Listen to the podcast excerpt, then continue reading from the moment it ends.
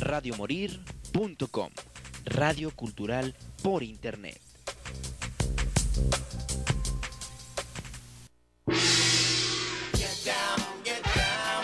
Bienvenido al lugar donde el séptimo arte no solo se ve, sino que también se escucha. Salir, donde la música, la fotografía y la imagen dan a salir. Comenzamos. Tú me dices, Felipe. Hola, muy buenas tardes, Ciudad de Guadalajara. Estamos aquí en una emisión más de su programa Sala VIP. Mi nombre es Beatriz Navarro. ¿Cómo están ustedes con este clima más loco que mi ex, el que me anda buscando? Cruz, cruz, cruz, aléjate, Satanás. Que se vaya el diablo y llegue Ay, no. Hace días puse una publicación. Ay, Felipe, ciérrale la ventanita del amor, ¿no? Porque sí, no, yo soy bien friolenta.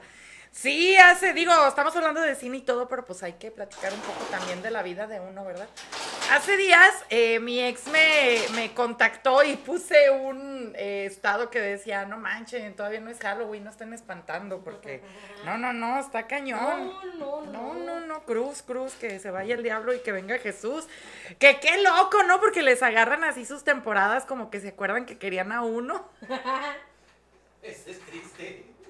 Ya, güey, Y yo, no solo le respondí, pero pues es que no tenemos nada de qué hablar, o sea, pues de qué platicamos, de cine, no mames, no, o sea. Pues no quería platicar. Entonces venme en redes, ¿no? O sea, ¿quieres platicar de cine? Nos vemos en redes, ¿para qué chingados? Así como Pero en vivo no y en persona. platicar. No, pues yo también yo sé lo que quiere, pero no le vamos a dar gusto, ¿verdad? Pero bueno, el día de hoy estamos aquí en este clima tan extraño en Guadalajara, donde despiertas con calor y te duermes con frío. Es el clima más bipolar que existe.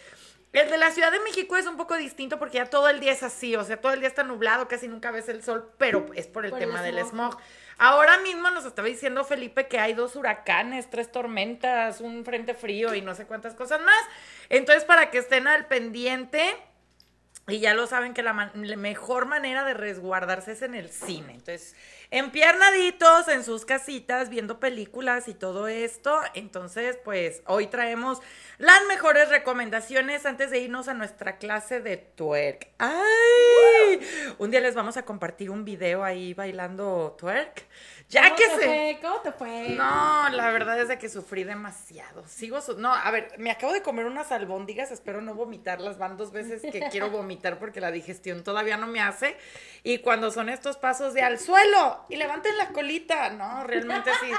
Ahí es donde yo estoy así. "Ugh". Mejor me quedo aquí en el suelo, gracias. Dije, no, no, no, no, no. La verdad es de que, bueno, pues yo quiero bajar de peso. Como soy muy mala con el gimnasio, pues por eso no, me, aquí la Mayra Toledo me hizo, eh, me jaló para sus clases de twerk. Pero la realidad es de que tú ya lo dominas. ¿Cuánto tiempo tú tienes ahí estudiando? un mes y medio. Y ya te sabes los pasos básicos. Más o menos los básicos. Pues ya me viste, el, martes no fui porque me morí en mi casa. Andaba pero malita. pues ya, ya me viste como la colilla. Eh, eh, Sí, eh, no, eh. porque el, el otro día me decía la maestra, estaba yo tirada en el piso haciendo, ¿sabe cuál paso? Me dice, no hagas tal paso, estás haciendo este y yo, no mames, yo no sé ni lo que estoy haciendo, o sea, porque claro que todos los pasos tienen nombre, no crean. No, Digo, yo pensaba, claro que yo soy rockera 100%, esto lo estoy haciendo meramente por salud y condición, porque mi condición física es de subo tres escalones y me está dando un infarto. Entonces, eh, esto más que nada yo lo estoy haciendo como por condición y para bajar un poquito los kilitos que tengo pandémicos, que ya pasó la pandemia hace 10 años y sigo igual. Eh, entonces, pues está cañón, porque si es puro cardio todo el tiempo, es tan, tan, tan. Pero bueno, la complejidad de este baile, la verdad es de que sí está de pensarse, Yo porque también- es separar una cosa de la otra, porque el cuerpo tiende a hacer del lado derecho, el lado izquierdo quiere hacer lo mismo, ¿no? O así, no sé. Sí, de hecho, este, mi primer clase, o sea, yo llegué así de, pues, ¿ustedes qué pedo, no? ¿Ustedes qué hacen? Este, y justo, ¿no? Esta parte de que no solamente es mover el traserito, sino que, este, la, nuestra maestra... Mucha pierna, eh, mucha sí, rodilla. nuestra maestra también es instructora de gimnasio, tiene algunos diplomados y además de todo es fisioterapeuta. Entonces, este, yo recuerdo que estaba haciendo un paso y me dijo, no, es que tu rotación de cadera, que quién sabe qué, que el hueso, el quién sabe cuando yo, mira, no sé. Pero pues esa, esa confianza de, de que pues tienes a alguien que te puede instruir para que no te lastimes, porque van, van varios pasos que nos dicen, es que si no lo haces de tal manera te puedes lastimar porque sigue siendo un ejercicio que no es natural en tu cuerpo. o No, sea, y aparte no, es de alto impacto. No sé si recuerdan ustedes estos infomerciales donde te enseñaban.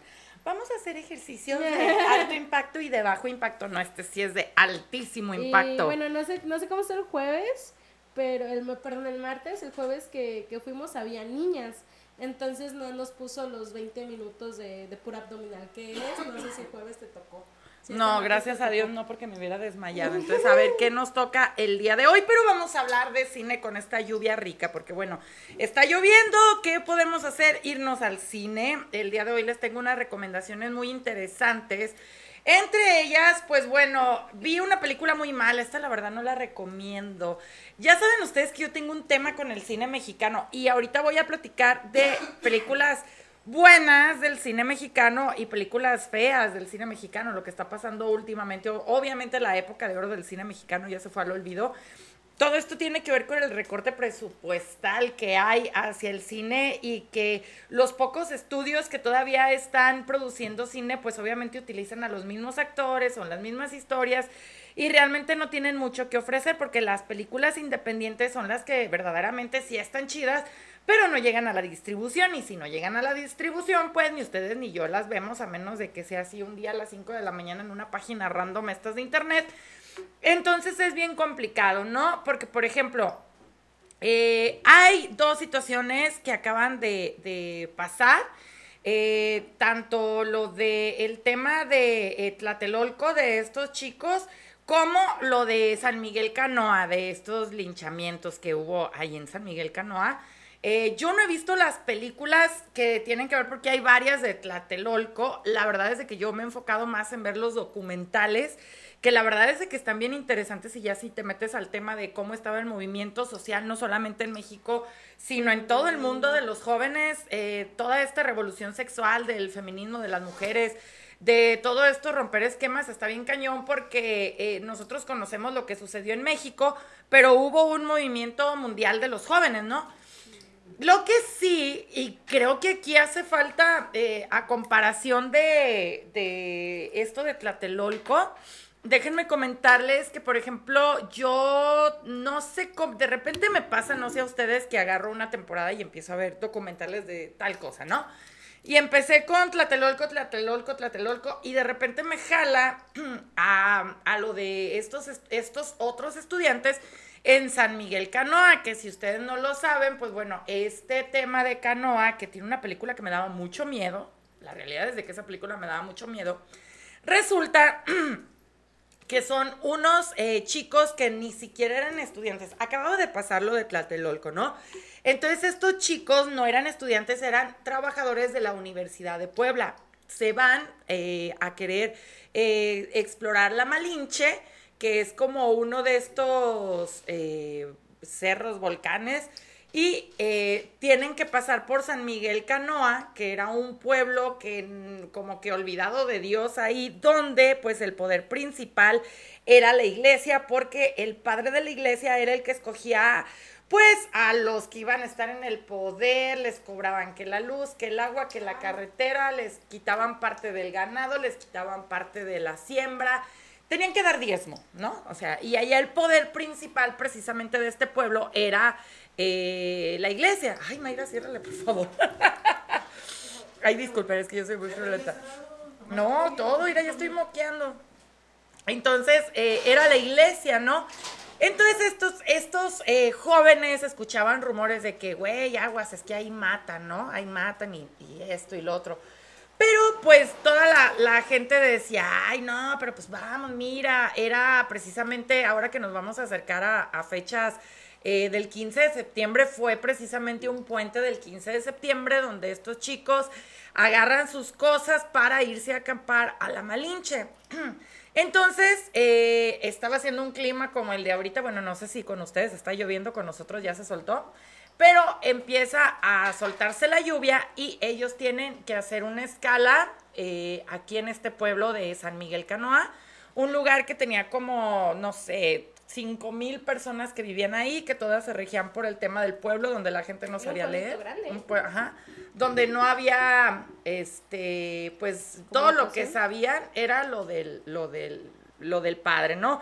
Había muy pocas escuelas, creo que había dos, algo así. Y la mayor parte de la gente, de la gente hablaba en náhuatl, ¿no? Entonces muy pocos hablaban el, el español que conocemos. Y eh, pues está, está bastante, eh, pues un pueblito bastante escondido, ¿no? Donde ahí el que regía, pues era como el tema del, del padre. Entonces resulta que acaba de pasar lo de Tlatelolco y los medios de comunicación de aquel entonces y el presidente, eso ustedes lo pueden checar en cualquier documental, eh, resulta que dan una versión original, o sea, una versión eh, de ellos, de, de los sucesos, donde decían que los eh, estudiantes habían golpeado primero a los militares y de ahí se había desatado todo el caos, pero que solamente había habido así como siete muertos, cosa que no fue cierto. Eh, se escondió hasta el día de hoy, no hay un documento en donde diga la cantidad exacta de fallecidos que hubo, porque Y de aparte... desaparecidos. Y de desaparecidos, porque aparte fueron tres fases, porque eran unos francotiradores que atentaban contra los militares y contra los estudiantes, y aparte eran otras fuerzas como de choque que venían atrás, y aparte eran otros militares con guante blanco en una mano que se diferenciaban de todos los demás, entonces era un completo caos, ¿no? Que parte de esto lo pueden ver en la película de Rojo Amanecer, una película que a mí me da pavor también, o sea, es que este cine, este cine mexicano sí es buen cine mexicano, ¿no?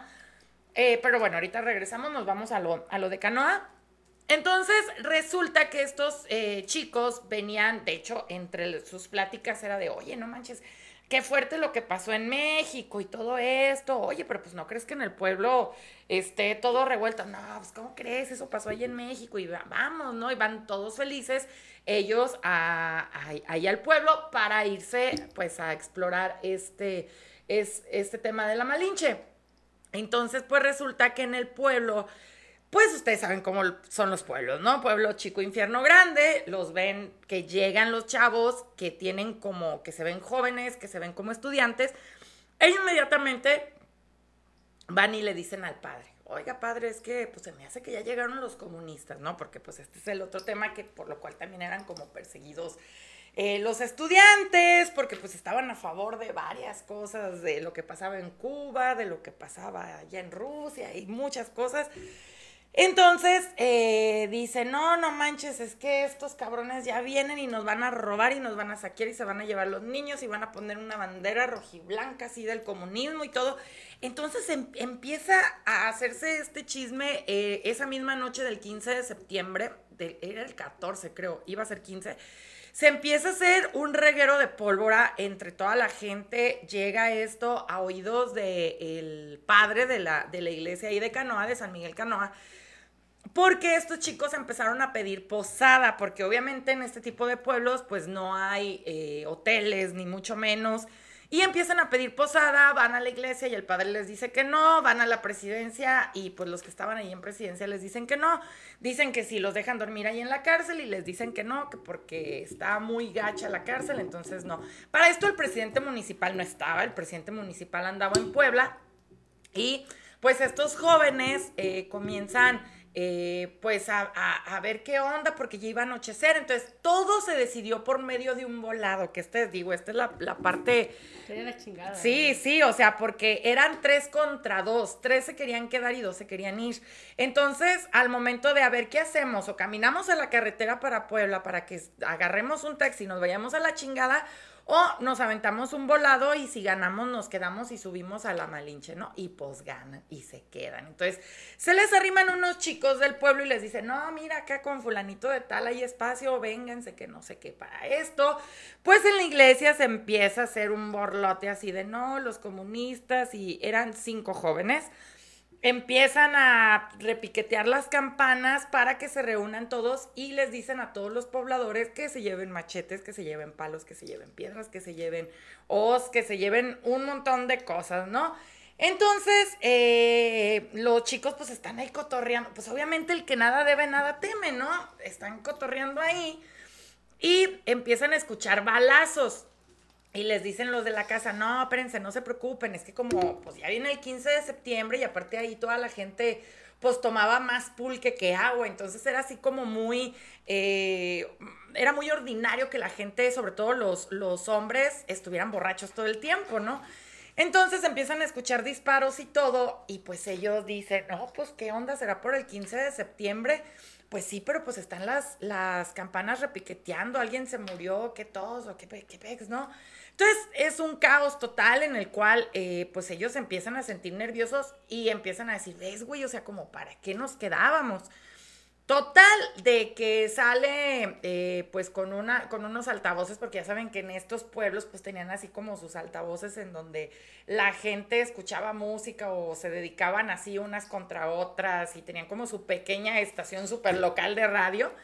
Y empiezan a decir, pues ya llegaron los comunistas, despierten, vamos a matarlos porque se van a robar a los animales, se van a robar a los niños, se van a robar a todos y ámonos, ¿no? Entonces una horda enardecida de tres mil personas. Imagínate, güey. O sea, tú estás con tus compas desarmado, porque aparte uno de ellos iba a llevar un rifle y la mamá le dijo que no. La mamá le dijo, no, güey, ¿para qué te comprometes? O sea, no te lo lleves, ¿no?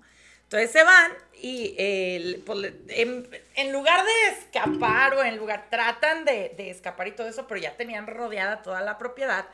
El dueño de la casa abre la puerta y trata como de mediar palabras de no, no, no, a ver, es que ellos vienen aquí a la Malinche, no vienen a robar, no vienen a hacer nada. Y matan al dueño de la, de la casa, le dan un machetazo en el cuello y alguien lo ultima con un disparo de escopeta. Este hombre pues tenía cinco niños chiquitos y lo matan enfrente de la esposa y enfrente de los niños, ¿no? Entonces agarran a estos jóvenes, les empiezan a, aventar palos, eh, piedras, los empiezan a jalar y matan eh, en esa primera salida a dos. Matan a dos, los dejan ahí, todavía eh, los, los siguen golpeando, quedan los cuerpos totalmente destrozados. Entonces aquí el que era como el jefe de los policías del Ministerio Público, se pudiera decir, pues trata de parar a la gente y no puede, o sea, se ve rebasado por la cantidad de gente que es y también pues pues cuidando su vida obviamente y hicieron lo que quisieron con estos chicos. A otros de los dos los amarraron a uno del brazo izquierdo y a otro del derecho y los sacaron, estos fueron los que llevaron la peor parte porque los llevaron precisamente a la plaza principal donde se congregaban así como las fiestas y todo en la plaza principal. Y pues imagínate tres mil personas gritándote hasta lo que no, eh, golpeándote, eh, picándote, dándote machetazos, o sea, horrible. La verdad lo que estos jóvenes sufrieron es algo que yo estoy impactada. Realmente, eh, salud. Realmente es impresionante cómo nuestra historia está como tan manchada de tanta cosa tan fea, ¿no? Entonces, eh, resulta que ya parte de, los que eran policías dentro de este pueblo, pues le hablan a una ambulancia de Puebla y le hablan a la policía de Puebla. Y eh, para esto, la misma gente del pueblo puso piedras en el camino para que la ambulancia no pudiera entrar. Entonces, eh, la ambulancia se da la vuelta y se regresa. Y esto estamos hablando que sucedió alrededor de las 9 de la noche. A las 5 de la mañana, imaginan, imagínense, los que sobrevivieron a las 5 de la mañana, o sea, ¿cuántas horas les hicieron hasta lo que no? ¿No? O sea, hasta lo que no. Entonces, eh, pues ya regresan, eh, llegan unos policías de Puebla con unos granaderos para calmar, o sea, porque no los dejaban que accedieran con estos jóvenes. un, pánico. Sí, no, o sea, no los dejaban. Entonces, pues les dice el oficial que estaba a cargo, corten cartucho y al que se meta dispárenle, ¿no? Entonces ya es, ese fue el modo en el que pudieron sacar a estos chicos de ahí, se los llevan a Puebla. O sea, que estos dos sobrevivieron. Sobrevivieron tres. Pero estos dos iban juntos porque estaban ah, amarrados, ¿no? A uno de ellos le cortan tres dedos. De hecho, es, es, él todavía es el único sobreviviente que, vaya la redundancia, está vivo en estos momentos.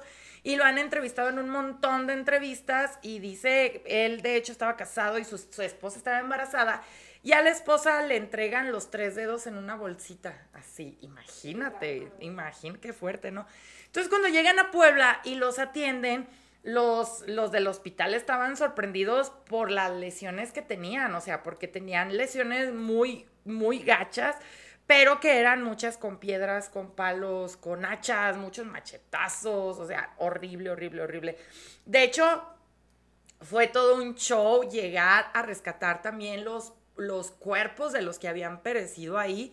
Fue todo un show porque entre la misma gente se empezaron a tapar, o sea, no podían como señalar a nadie porque a final de cuentas pues todos habían participado, entonces entre ellos empezaron a tapar y todo esto y eh, a los, los, chicos pues quedaron muy mal. Se maneja una versión en los medios de comunicación, México lindo y querido, en donde, en donde tratan de culparlos a ellos, o sea, de que tratan de culparlos a ellos que ellos habían hecho mal y por eso los habían linchado, ¿no? Entonces, todo esto está resumido en una película que, bueno, yo recuerdo que eh, en su época fue muy famosa, es por allá del, del setenta y tantos la película.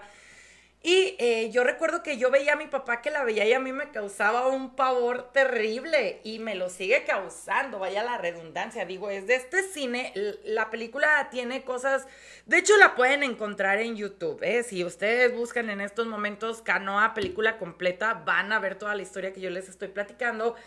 Entonces, esta película está muy interesante porque inicia como un falso documental. Estamos hablando que en los 70 en México esta idea del falso documental era algo totalmente innovador. Comienza como si fuera un documental de canoa que te está presentando como el pueblo y dónde está eh, la Malinche y cuántos pobladores viven y qué es lo que se extrae de ahí, de qué viven los ganaderos, los granjeros, etcétera. Y después, pues ya comienza como la historia de estos chicos y las escenas de los linchamientos no manchen, ¿eh? La verdad es que yo la acabo de ver otra vez, creo que el martes, miércoles, y me siguió causando cosas bien extrañas. y cabe destacar que esta película después fue rescatada, porque ustedes saben que aquí en México han pasado muchas cosas. Una vez una parte de la cineteca se quemó y se quemó con ellas muchísimas películas de antaño. Entonces esta película es remasterizada y en, una, en un festival internacional de cine aquí en Guadalajara se proyecta en el Teatro Diana. Yo cuando la vi en cine, no, no mames, ahí sí dije, no, o sea, qué pedo. Me asusté, se los juro, o sea, me asusté porque... más como el terror social que sí pasa de verdad. Sí, exacto, digo, eh, este tema de los linchamientos o de todo lo que sucede en México, yo estoy tan impactada, digo, de estos dos sucesos que están como muy pegaditos, tanto lo de Tlatelolco como lo de, lo de Canoa, porque esto habla mucho de la impunidad que ha tenido nuestro país. No estoy diciendo que ahorita todavía lo tenga, no lo sé, pero bueno, acaba de pasar también hace poco lo de Ayotzinapa, ¿no? También. Uy, que ese es otro tema. Que ese también es otro tema. Este, yo de lo que dices de, de las películas que están relacionadas, en secundaria Ay, es que yo siempre fui una niña muy asustadiza. En secundaria, eh, de esas películas en YouTube que quizá no deberían de estar en YouTube así sin nada. Como Tanatomo Force. Eh, Rojo Amanecer. Rojo Amanecer también me da mucho miedo. Mames, no, o sea, yo recuerdo estar en secundaria, o sea... No, tengo frío, Felipe, no mames. Ay, güey, ya estoy grande, ya me duelen las coyunturas. Está haciendo calor. Mm, dice. Este, estaba en secundaria. Y me apareció esta película y me acuerdo que yo no entendía muy bien qué pedo. La detuve y dije, a ver, ¿qué está pasando? Y ya la busqué en Google y todo, y es como que no, es que es un, es que esto pasó en Tlatelolco, y fue como me enteré de la matanza de Tlatelolco. ¿Recuerdas cómo se llamaban los edificios? Lo tengo aquí en la punta de la lengua. No, la verdad no me acuerdo, pero ahí ahorita lo buscamos. Sí, ahorita lo buscamos. Este, Tiene nombres de estados. Ay, no recuerdo. No, recuerdo. León, Puebla. No me acuerdo, no, me acuerdo. Ahorita, ahorita pero recuerdo que vi la película y el final, o sea, no es spoiler, pero al final que matan a toda la familia y nada más sobrevive el niño, no mames, o sea, yo estaba ya a las nueve de la noche llorando en mi cuarto viendo Rojo Amanecer. Esa es otra No película del trauma mexicana. No mames, Yo también eh, recuerdo. ¿Se acuerdan? Bueno, esta fue una etapa muy buena del cine mexicano, parte, porque la otra parte eran las ficheras. Eh. Entonces, eh, esta parte del cine mexicano, como de los setentas, 70, 60, medios 80, que fue cuando ya les cortaron el presupuesto y empezaron ¿Y se con sus mamadas, sí. Eh, sale Rojo Amare- Amanecer con María Rojo, vaya la redundancia. Y Héctor Bonilla. Esta película en específico, esa yo la vi porque la estaba viendo mi mamá. Ajá. Y también me causó sentimientos muy feos, porque aparte está bastante interesante, les voy a decir, porque, porque todos nosotros, bueno, los que estamos interesados en la historia, hemos visto imágenes de Tlatelolco, de lo que Sí. es la matanza en la Plaza de las Tres Culturas. Que de hecho en mi viaje a México tengo que fotos ahí, qué miedo. Eh, entonces, eh, eh, está, todos sabemos que pues están corriendo y todo y están disparando los soldados, pero la acción de la película todo transcurre adentro de estos edificios. Ay, googleame el nombre de ese, de esos edificios, por favor, porque no puedo, no voy a dormir. Entonces, aquí es el tema de que una mamá deja que su hijo vaya a la marcha y regresan con unos compañeros heridos y se están escondiendo en este edificio, pero resulta que tenían órdenes de sacar a los líderes estudiantiles precisamente de estos edificios. Y aunque la película narra una, de hecho esta película fue prohibida durante ¿Ah, mucho, sí? sí, sí, Ah, no si, investigas acerca esta es una película que fue prohibida precisamente porque estaba muy cercana de lo que había pasado, eh, era como un tema tabú. lo digo. Esta película tuvo eh, un montón de pesos para que fuera producida, les cambiaron muchas veces, no les querían soltar el presupuesto, no les prestaron los edificios, no les querían prestar el edificio para grabar, un montón de cosas, eh, o sea, bien cañonas, que a pesar de todo esto, la película fue filmada y yo creo que es una de estas películas de culto mexicanas que sí vale la pena ver junto con Canoa, la verdad, mis respetos a, a No, Canoa. parece la canoa, pero suena que, que la No, bu- al rato te mando la liga, la neta, te vas, ay, te vas a traumar, vas a ver. Más. Te garantía te vas a traumar. Eh, Chihuahua.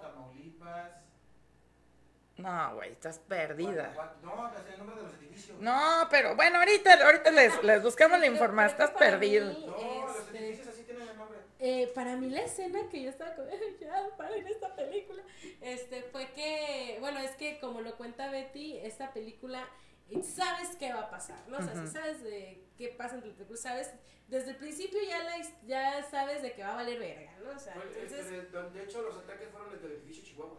Ese, el edificio Chihuahua, ese, ese es, entonces, ese es. este, ya hay una escena donde pasan en la mañana y hay una señora, este, ay, cómo se me quedó esa escena grabadísima. Hay una señora llorando por el nombre de su hijo, golpeando en todas las puertas, Buscándolo. buscándolo. Ajá. Dije, ah, me hubieran mejor pateado los huevos que no tengo. No, la verdad es de que la, la película retrata muy cañón lo que sucedió porque a final de cuentas fue una masacre eh, con estudiantes que solamente estaban ejerciendo su derecho a, a la, a la manifestación. Pero pues que por ahí venían las Olimpiadas, entonces también fue todo un tema político muy cañón que hasta el día de hoy hay muchos documentos que siguen ocultos miles de documentales, pero a final de cuentas eh, muy pocos tuvieron como un justo castigo igual que lo de Canoa. En Canoa creo que agarraron... Agarra, el párroco lo cambiaron de iglesia, obvio. Ah, bueno. Poder, po- Ah, poder eclesiástico. Eh, digo, en todo, en violaciones y todo es lo primero Uy, que aquí hacen, tenemos ¿no? aquí en Guadalajara un chingo de padres también O sea, guardaditos. este, y la otra fue de que agarraron a algunos de los implicados, les dieron penas de ocho años, pero venían saliendo los dos. Entonces, eh, realmente quedó impune es- este tema.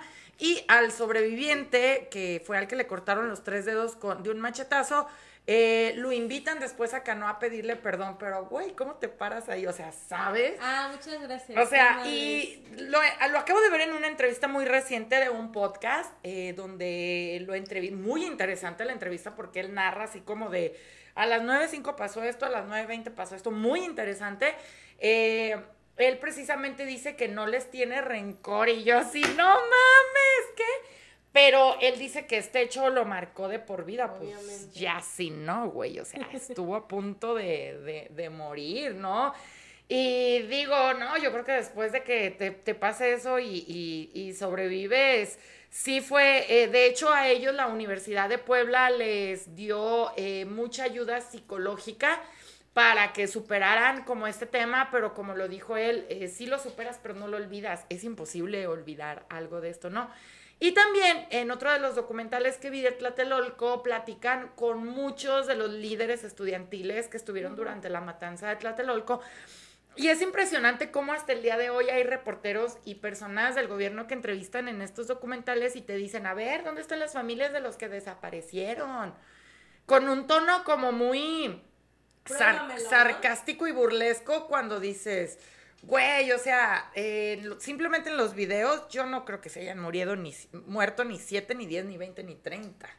¿No? O sea, Las cifras oficiales son un chiste. es exactamente más porque precisamente pasa lo que eh, sucede en la película de Rojo Amanecer, que estuvieron entrando a los edificios adel- aledaños y a todo el que vieran en edad estudiantil le daban mate. Entonces sí está bien cañón porque igual, de igual manera, ¿no? La, la gente que lo narra, que estuvo ahí, lo narra en medio de, de lágrimas y, y- y llanto, o sea... No, y, y hablando de Yo- Ayotzinapa, hay un documental muy bueno que hizo Guillermo del Toro, bueno, que produjo Guillermo del Toro sobre este tema, entonces si gustan también ver como esa mirada, entre comillas, del cine mexicano en estas, pues en estas chingaderas sociales, ¿no? Que pasa en nuestro país, Qué busquen ese, ese documental de producido por, producido, produjero, produ- lo produjo Guillermo del Toro, entonces búsquenlo también para que vean como otra mirada, un poco más realista, un poco más documental,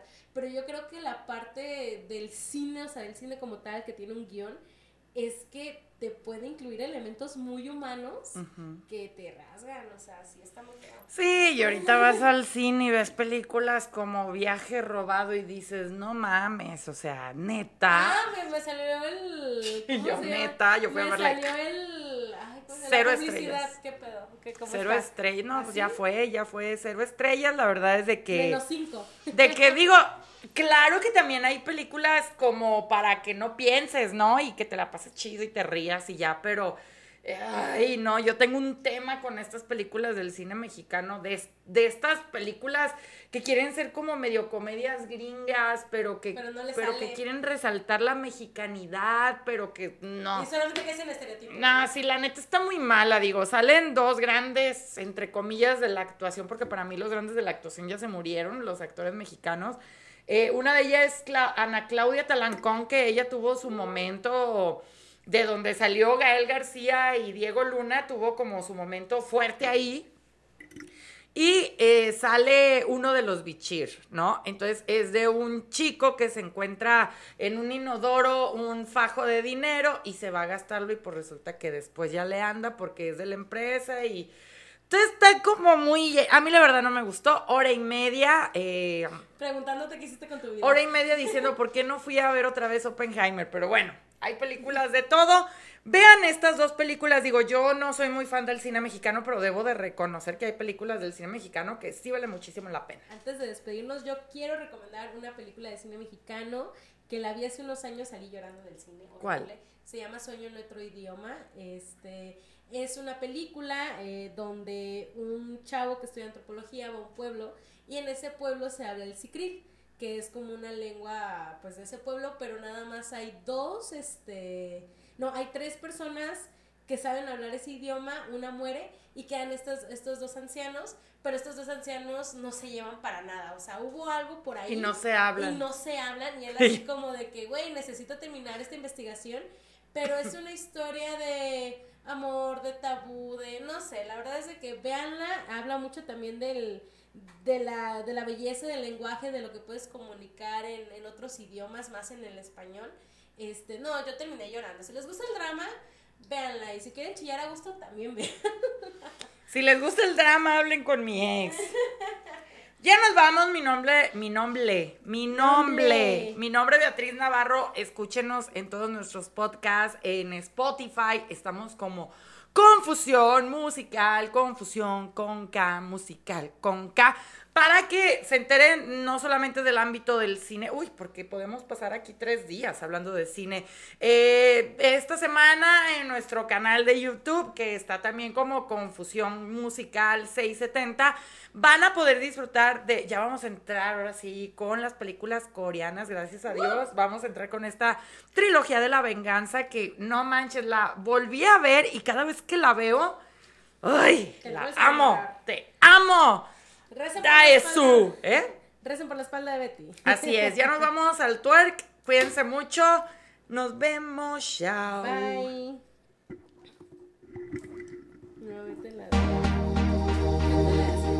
Porque el cine no solo se ve, sino que también se escucha. Te esperamos la siguiente semana en Sala VIP.